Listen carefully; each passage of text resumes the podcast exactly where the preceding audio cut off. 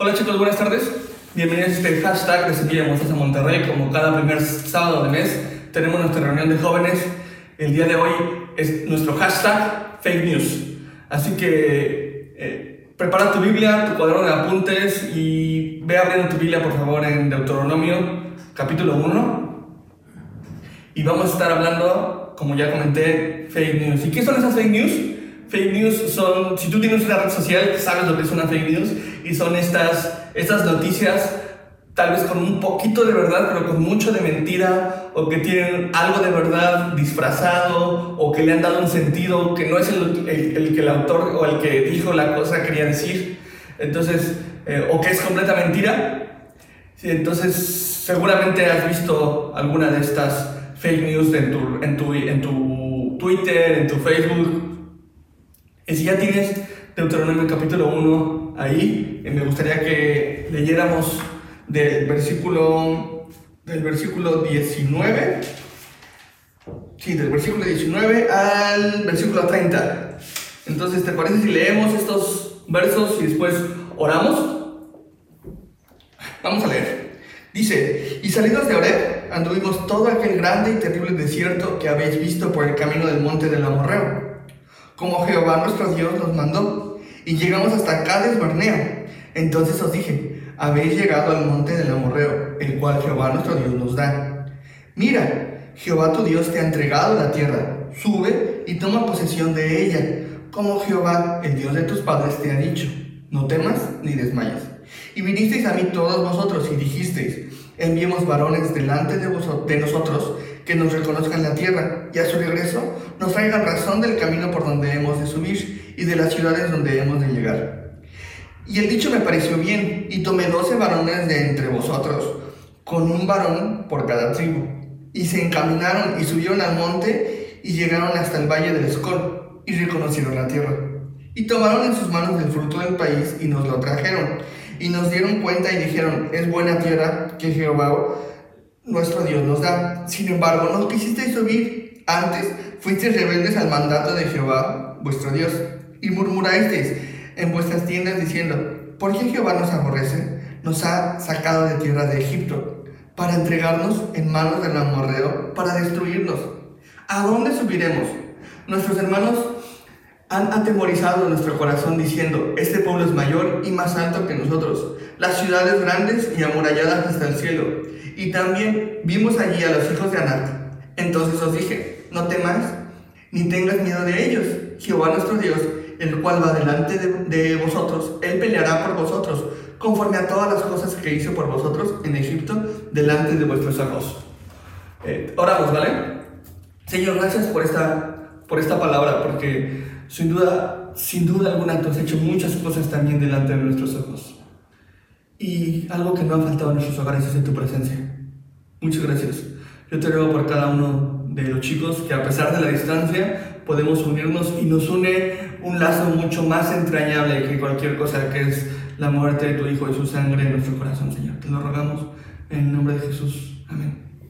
Entonces, el día de hoy, como, como ya comenté, el tema es fake news. Y me llama mucho la atención que según un estudio del MIT en Estados Unidos, estas fake news son compartidas por las personas, no por bots, por personas, un 70% más de lo que son compartidas las historias reales, de lo que es compartida la verdad. Y me lleva a, pensar en una realidad espiritual para nosotros. Y allá afuera está siendo compartida mucho más del 70% más de veces lo que es mentira que el Evangelio, que es la verdad. Entonces, yo creo que es importante que tú y yo podamos analizar, analizar el corazón que está detrás de, todo esto, de esta fake news, y, podamos aprender juntos lo que, lo, que lo que el texto quiere decirnos. Entonces, la misión es una, y, y la encomienda es por ahí lo tienes, Deuteronomio 1, 22, que después, perdóname, dice la misión de los dos espías. Y entonces vemos al pueblo de Israel cómo ha caminado 40 años en el desierto. Y después de estos 40 años que dice que, que Dios ha estado con ellos en forma de nube cuando es en medio de los rayos del sol y en forma de, de fuego cuando ellos van caminando por la noche les va marcando el camino y también va, va protegiéndolos de los peligros. Y también han visto ellos literalmente cómo el maná está a la puerta de su casa cada día. Entonces, no les ha faltado nada, han sido cuidados, han tenido la provisión en su casa y llegan, están, están tras lomita de esta tierra prometida. Y entonces eh, están a punto de llegar y a punto de ser testigos de lo que el Señor un día les prometió a sus padres. Probablemente hasta esta generación haya nacido en el desierto. Llevan 40 años caminando, entonces muy probablemente dentro de ellos, o si no es que todos, haya habido alguno que nació en el, en el desierto, literalmente. Entonces, eh, vemos ahora sí en el, en el versículo 22 la encomienda que les dan a estos 12 personas para que vayan y chequen, para que revisen físicamente. Y dice, enviemos varones delante de nosotros que nos reconozcan la tierra y a su regreso nos traigan razón del camino por donde hemos de subir y de las ciudades donde hemos de llegar. La encomienda es una. Vayan, chequen cómo está la ciudad, chequen cómo está la onda, vienen y nos dicen cómo es, para que entonces nuestro pueblo se prepare este, y entonces vaya, todo el pueblo entre junto. Pero resulta que estas personas, esos 12 espías los han llamado, los han denominado así, estos 12 espías, estas 12 personas que van y se asoman a lo lejos, llegan con, llegan con lo que parecen ser no son unas buenas noticias. Parece ser que no es una buena noticia, pero cuando, cuando lo analizamos un poquito más, nos damos cuenta que era realmente eso precisamente. Esto era la fake news en, en donde ellos estaban confiando. Y dice por ahí en números, acompáñate también en números, pon una marquita ahí en Deuteronomio, por favor, porque vamos a estar caminando un poquito en, las dos, en los dos textos. Y en números 13 también vemos ahí, lo titula mi Biblia, Misión de los 12 espías. Y entre los dos textos vamos a ir complementando lo que el Señor nos va diciendo. Y dice, ya que los enviaron, ya que los han, han enviado, regresan, regresan con esto. En el versículo 27, esta es la noticia que traen. Y les contaron diciendo, nosotros llegamos a la tierra, a la, la cual nos enviaste, la que ciertamente fluye leche y miel, y este es el fruto de ella, mas el pueblo que habita aquella tierra es fuerte y las ciudades muy grandes y fortificadas. Y también vimos allí a los hijos de Anac. Este, estos chicos, los que han regresado, no están diciendo ninguna mentira. Están diciendo algo que es real, pero es como una, una, una verdad a medias. Como recientemente vimos, este, sentiste las lluvias torrenciales que pasaron apenas. Yo vi en Twitter una imagen que estuvo circulando mucho del río Santa Catarina, como iba, eh, iba así súper lleno, iba hasta, hasta como con coches arrastrando y con muchas cosas ahí. Y, dije, no manches, eso, se va a poner fatal, fatal. Y este, hasta te pones a pensar en, Señor, ayuda a las personas, por favor, las que están alrededor, y trae como hasta miedo a tu corazón eh, de lo que pueda pasar. Y resulta que cuando me meto, empiezo a leer un poquito, era una imagen, un video tomado en el 2013. Entonces yo caí bien gacho en una fake news. Caí en una fake news. Y creo que entonces es importante que tú y yo podamos analizar y que no caigamos en esas fake news espirituales de alguna manera. Y tú y yo debemos analizar eh, lo que nos dice la palabra acerca de estas personas que en un, momento dado dejaron de confiar en la promesa y en la palabra del Señor y entonces empezaron a confiar más en este mensaje que estas 12 personas les habían traído. Y estos chicos no estaban diciendo ninguna mentira. Lo que vieron tras la loma, lo que vieron en la tierra prometida era real. Y estas cosas eran real. El fruto que trajeron, porque eh, si recordarás la historia en números 13 nos dice que entre dos, entre dos personas con un palo en medio traían un racimo de uvas. Entonces imagínate las uvas de tamaño de melones imagínate, dice que son como personas muy grandes, que les, que les, eh, impregnaban de temor su corazón y entonces eso de alguna manera los hacía dudar de lo que el Señor les había dicho. Y me suena, me suena parecido, me suena, me suena, me suena conocido esto. Y, y entonces dice que les contaron diciendo, llegamos a la tierra a la cual nos enviaste, la que ciertamente fluye leche y miel. Estaban conscientes de que era la tierra que el Señor les había dado. Estaban seguros de eso. Y, era mucho mejor de lo que pensaban. Estaban seguros de que fluía leche y miel. Dice, y el fruto, este es el fruto de ella, hablando de las uvas que habían traído. Mas el pueblo que habita aquella tierra es fuerte, y las ciudades muy grandes y fortificadas. Y también vimos allí a los hijos de Anac. Y entonces vamos a poder ver en ese texto cómo es una gente, cómo es alguien, un chavo que ha depositado su fe en una fake news, es decir, en algo que no es el Evangelio y cómo, cómo debería de ser aquella persona que sí ha depositado su fe por completo en el Evangelio. Y lo primero que vemos es en el versículo 17 de Números. Número 17. Dice,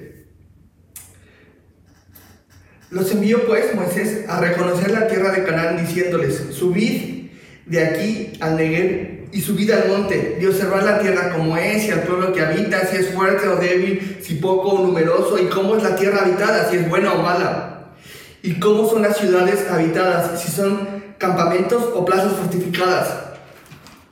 No sé tú, pero yo puedo, yo puedo alcanzar un poco de duda, un poco de duda. Moisés estaba abriendo la puerta para, para dejar entrever que probablemente la tierra que el Señor les había dado no era tan buena como pensaban. Observar la tierra, cómo es y el pueblo que la habita, si es fuerte o débil, si poco o numeroso, cómo es la tierra habitada, si es buena o mala. Y lo primero que podemos ver es que en ese momento que el corazón de Moisés tenía un poco de miedo, tal vez, y no lo justifico, pero después de 40 años de tal vez con un corazón desanimado y tal vez llegar a pensar, el Señor me ha abandonado, el Señor nunca me va a hacer llegar, el Señor, la, promesa que el Señor nos dio nunca va, nunca va a llegar. Y creo que, creo que me puedo identificar totalmente y, y seguramente también puedes identificarte. En algún momento también tu corazón tal vez ha llegado a pensar, tal vez lo que el Señor nos dijo, tal vez lo que el Señor nos da no es tan bueno como pensábamos. Y si tú tienes 20 minutos de cristiano, si tú tienes un día de cristiano, te has dado cuenta que la vida de seguir caminando con el Señor no es una vida fácil. Pero el Señor ha prometido que Él estaría con nosotros. Tanto como prometió que estaría con ellos y lo cumplió. Y entonces lo primero que vemos es que alguien que, no ha, que en ese momento no confía tanto en el Señor puede llegar a, a dudar de Él y de su persona. Pero también podemos ver cómo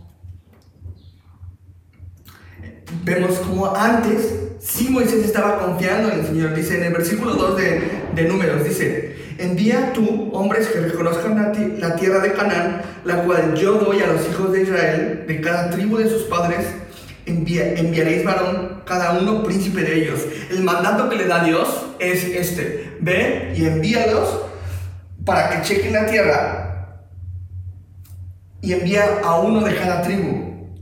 Dice, la tierra de Canaán, la cual yo les doy a los hijos de Israel, el Señor ya se los había dado. El Señor ya se los había dado.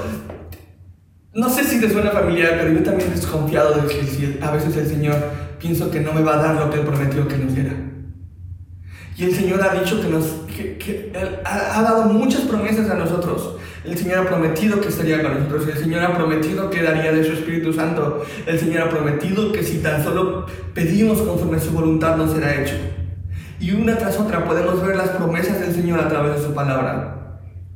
Y no sé si tú, pero yo en algún momento sí he desconfiado. Y en algún momento mi corazón ha dicho, tal vez no es como nos decía aquí. tal vez no es tanto como nos dice el Señor. Y mi corazón también ha dicho, no sé si es bueno o malo. ¿Y tú? Y entonces lo primero que podemos aprender es alguien que confía en el Señor, que, que no cree en un fake news, sino que cree en el Evangelio, cree completa la palabra de Dios, cree completamente en la palabra del Señor. Y alguien que no confía en Él, alguien que de alguna manera duda un poquito, eh, entonces empieza como a, como a poner trabas, a decir, ay, tal vez no es tan bueno como parece. Y después eh, podemos ver en el, en el versículo 33 de Deuteronomio. Vamos a Deuteronomio. Dice, hablando de Dios, vamos a leer el 32, dice, y aún con esto no creísteis en Jehová vuestro Dios, quien iba delante de vosotros por el camino para reconoceros el lugar donde había, habíais de acampar, con fuego de noche, para mostraros el camino donde anduvieseis, y con nube de día.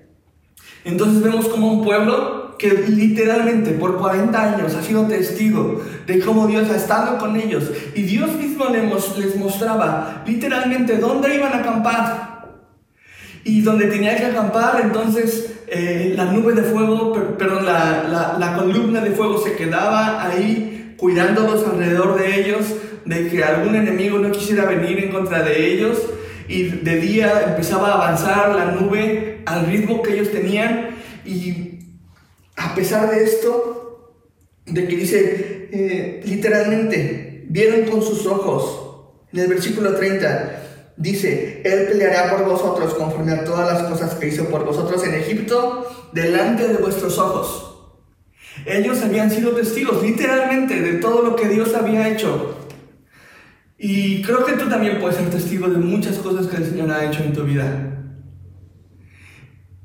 Y vemos a alguien que cuando confía en el Señor, se aferra a esta promesa, cuando confía en el Señor, es como esas dos personas que regresaron y, que seguían confiando en el Señor.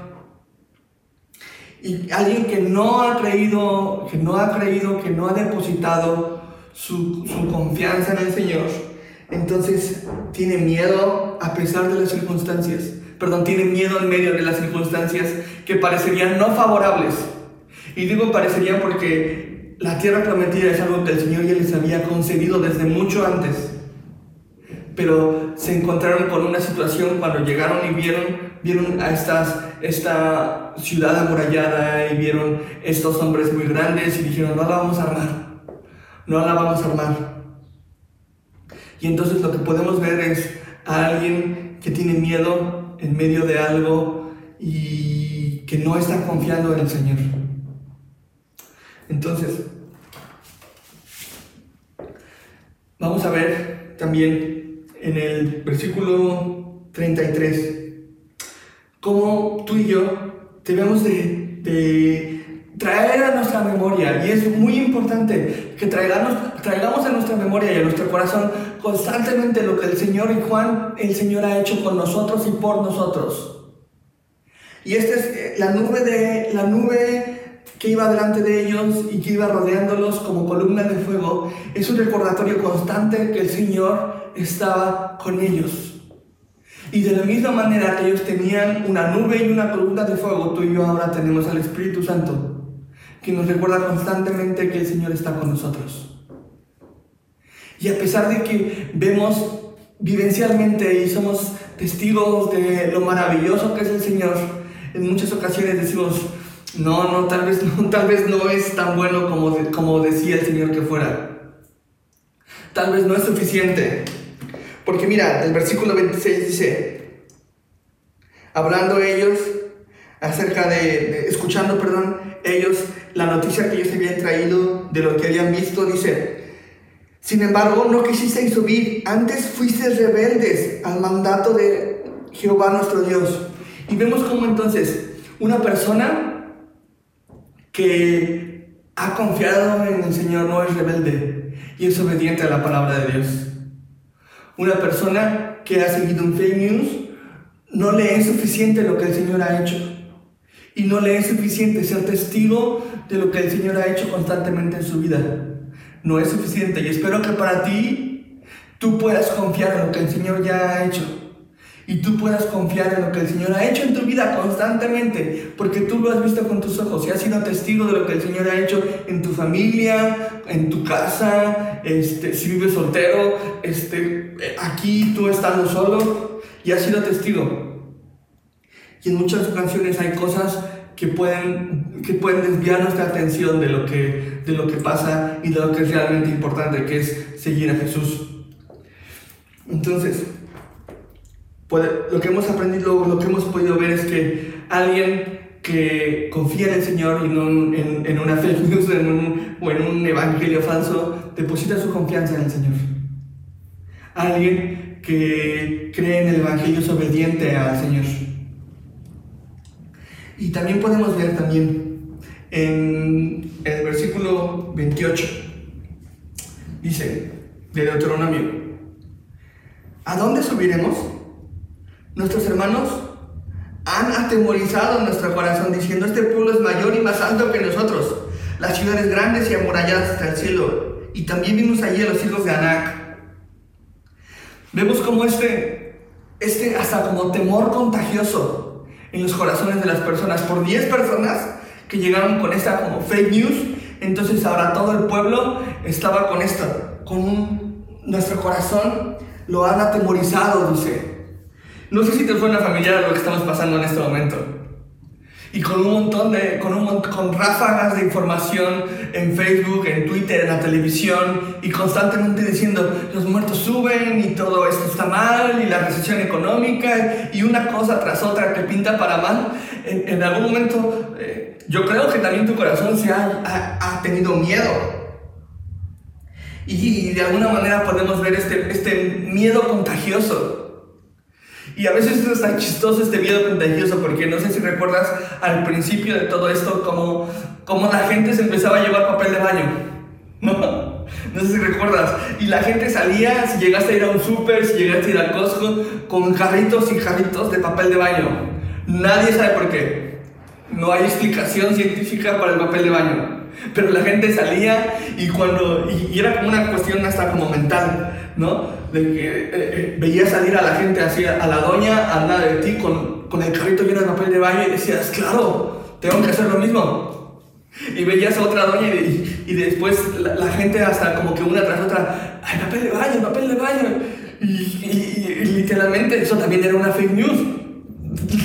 El coronavirus no da diarrea, ¿no? Entonces, este, ¿Para qué querían tanto papel de baño? No lo sé.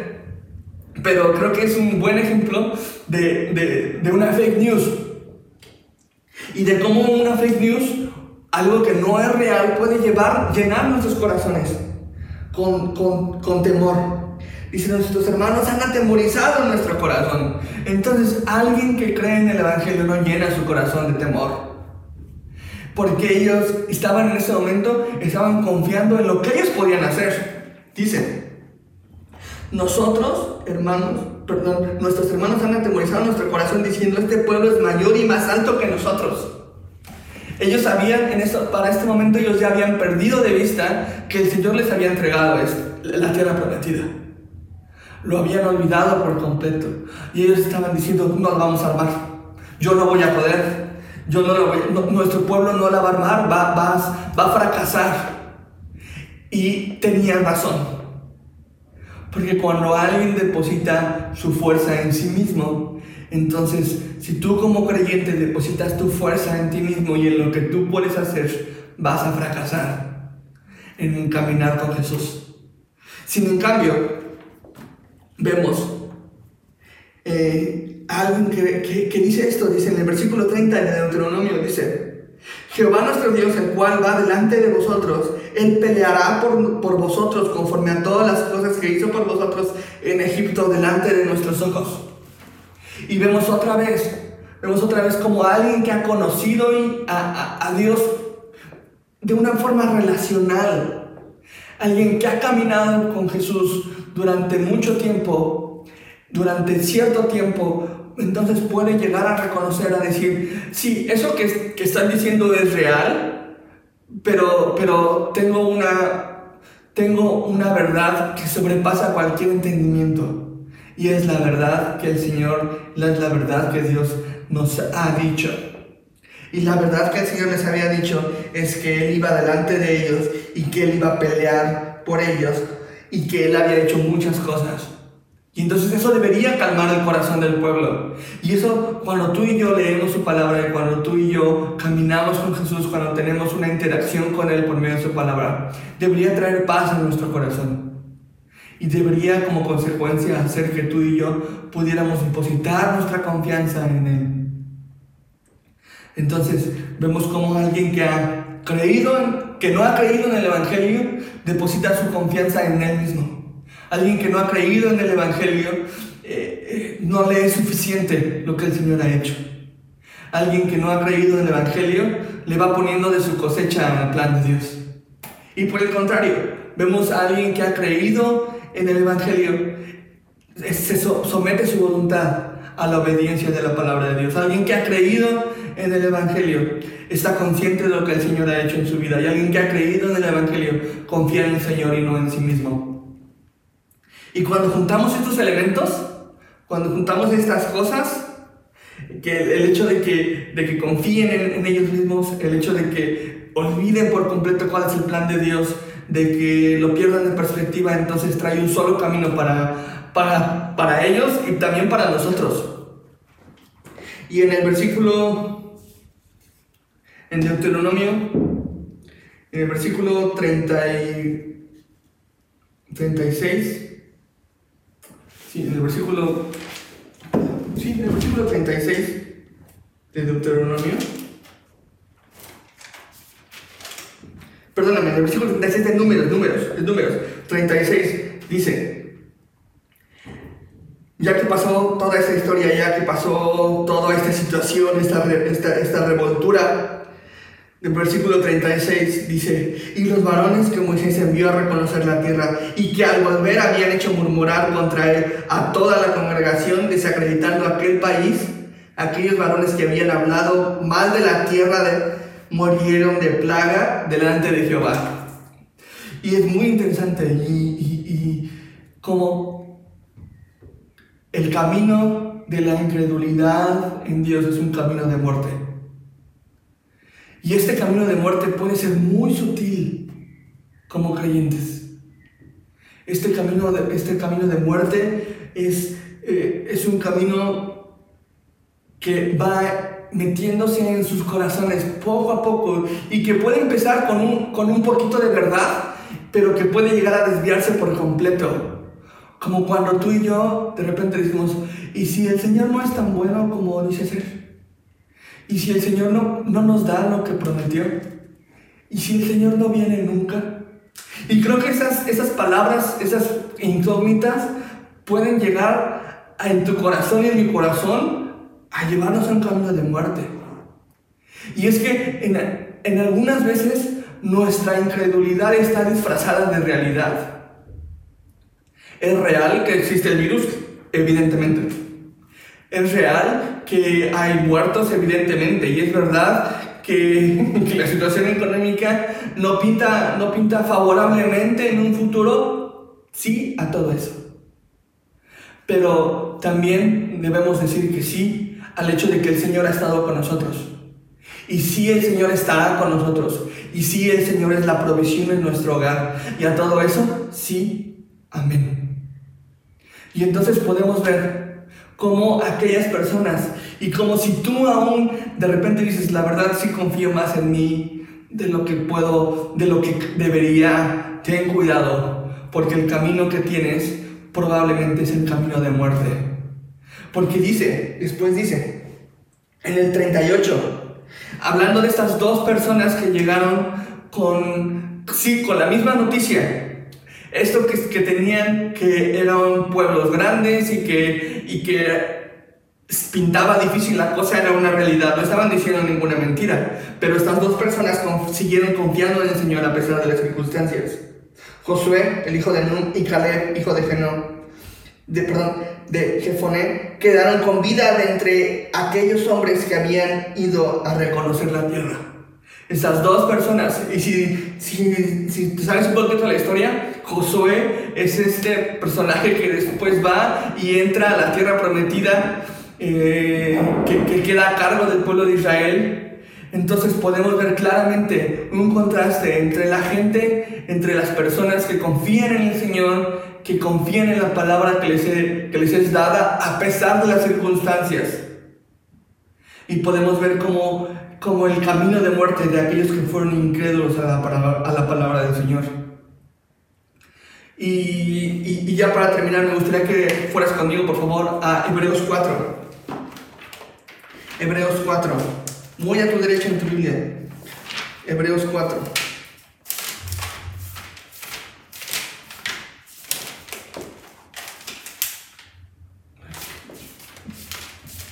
Ahí no encuentro yo. Hebreos 4, ahí está. Hebreos 4. Hebreos 4, solamente vamos a leer, vamos a leer eh, tres versículos, cuatro versículos, y vamos a leer del 10 al 13. Y vamos a desmenuzarlo rápidamente porque creo que nos da mucha practicidad en, en cuanto a cómo debemos poner por obra o en práctica lo que aprendimos el día de hoy en esta gente que sí ha depositado su fe en Jesús. O que sí deposita su fe en la palabra del Señor. Y en el versículo 10 dice, eh, perdóname, está hablando, sí está hablando aquí en Hebreos 4, está hablando acerca de estas personas que fueron que entraron y entonces les está recordando precisamente a los hebreos todo lo que el Señor ha hecho y lo que Jesús es ahora para ellos en el Nuevo Testamento. Y en el versículo 10 dice, porque el que ha entrado en su reposo también ha reposado de sus obras como Dios de las suyas. Versículo 11, vamos, vamos a leer todo, dice, procuremos pues entrar en aquel reposo, en, aquel reposo, perdón, para que ninguno caiga en semejante ejemplo de desobediencia. Porque la palabra de Dios es viva y eficaz y más cortante que toda espada de dos filos y penetra hasta partir el alma y el espíritu, las coyunturas y los tuétanos, y discierne los pensamientos y las intenciones del corazón. Y no hay cosa creada que no sea manifiesta en su presencia. Antes bien, todas las cosas están desnudas y abiertas a los ojos de aquel a quien tenemos que dar cuenta. Y el capítulo 4 de Hebreos está haciendo referencia precisamente a esto que acabamos de leer en Números y Deuteronomio. Y está hablando acerca de estas personas que a pesar de que tenían todo para entrar, todo para entrar a la tierra prometida, han desobedecido. Y lo que vemos es, primero en el versículo 10, a la gente que ha confiado en el Señor descansa en el Señor. La gente que cree en el Evangelio descansa en la obra y en lo que el Señor hace. Dice, porque el que ha entrado en su reposo también ha reposado de sus obras. Esto debería ser una realidad para nuestra vida y para nosotros como creyentes y seguidores de Jesús. Nosotros deberíamos de reposar ¿Y qué quiere decir reposar? Descansar. ¿Y en qué deberíamos descansar? Deberíamos ¿De qué deberíamos descansar de nosotros mismos? De nuestras obras. Y deberíamos descansar en el Señor. Y después, en el versículo 11 dice, procuremos pues entrar en aquel reposo. Es decir, deberíamos descansar para que ninguno caiga en semejante ejemplo de desobediencia. El hecho de que tú y yo descansemos en la obra y la palabra del Señor va a hacer que permanezcamos firmes en Él, firmes en Jesús.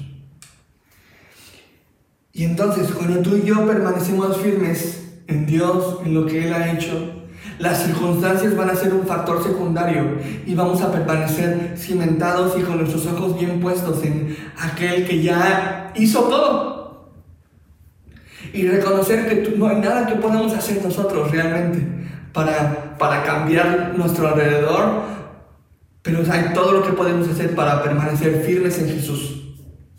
Y después Versículo 12 dice, porque la palabra de Dios es viva y eficaz y más cortante que toda espada de dos filos y penetra hasta partir el alma y el espíritu, las coyunturas, los tuétanos y discierne los pensamientos y las intenciones de nuestro corazón. Y creo que podemos sacar un estudio inmenso de todo lo que la palabra de Dios es. Pero entonces, pero para fines prácticos podemos comprender que alguien que ha, que ha confiado y que ha depositado su fe en Jesús, número uno, descansa en la obra del Señor. Número dos, permanece firme. Y número tres, está cimentado en su palabra. Permanece fiel a la palabra del Señor. Porque sabe y está completamente eh, consciente de que es viva, es eficaz y que discierne los pensamientos y las intenciones de nuestro corazón. De la misma manera que hizo con ellos, con, con, estas personas que vimos antes, y que pudo la palabra de Dios, la promesa de Dios, discernir entre quién debería entrar y quién no debería entrar a la tierra prometida. De esa misma forma va a ser con nosotros la palabra de Dios. ¿Y, y, y, qué va a pasar? Cuando la palabra de Dios discierne llegue a discernir nuestro corazón. Cuando la palabra de Dios penetra hasta lo más profundo y entonces pueda, pueda ver completamente la luz de la palabra nuestros pensamientos. Y la tercera, la cuarta cosa que podemos aprender es en el versículo 13 y dice, y no hay cosa creada que no sea manifestada en su presencia. Antes bien, todas las cosas están desnudas y abiertas a los ojos de aquel en quien tenemos que dar cuentas. Lo último que podemos aprender acerca de esto es que tú y yo estamos desnudos delante del Señor. Es decir, tú y yo debemos de aceptar nuestra condición. Tú y yo debemos de... El Señor nos ve tal cual somos. No, hay, no, podemos tener caretas con el Señor. Y entonces lo que podemos, lo que podemos aprender en este, en este breve texto es que aquel que ha depositado su confianza en el Evangelio, en la buena noticia de quién es Jesús y de que ha muerto y nos ha pagado el precio por tu vida y por mi vida, es que, número uno, debemos de descansar en Él, en lo que Él ya ha hecho. Número dos, debemos de permanecer firmes en Él, en lo que Él ya ha hecho y lo que Él hace continuamente con nosotros.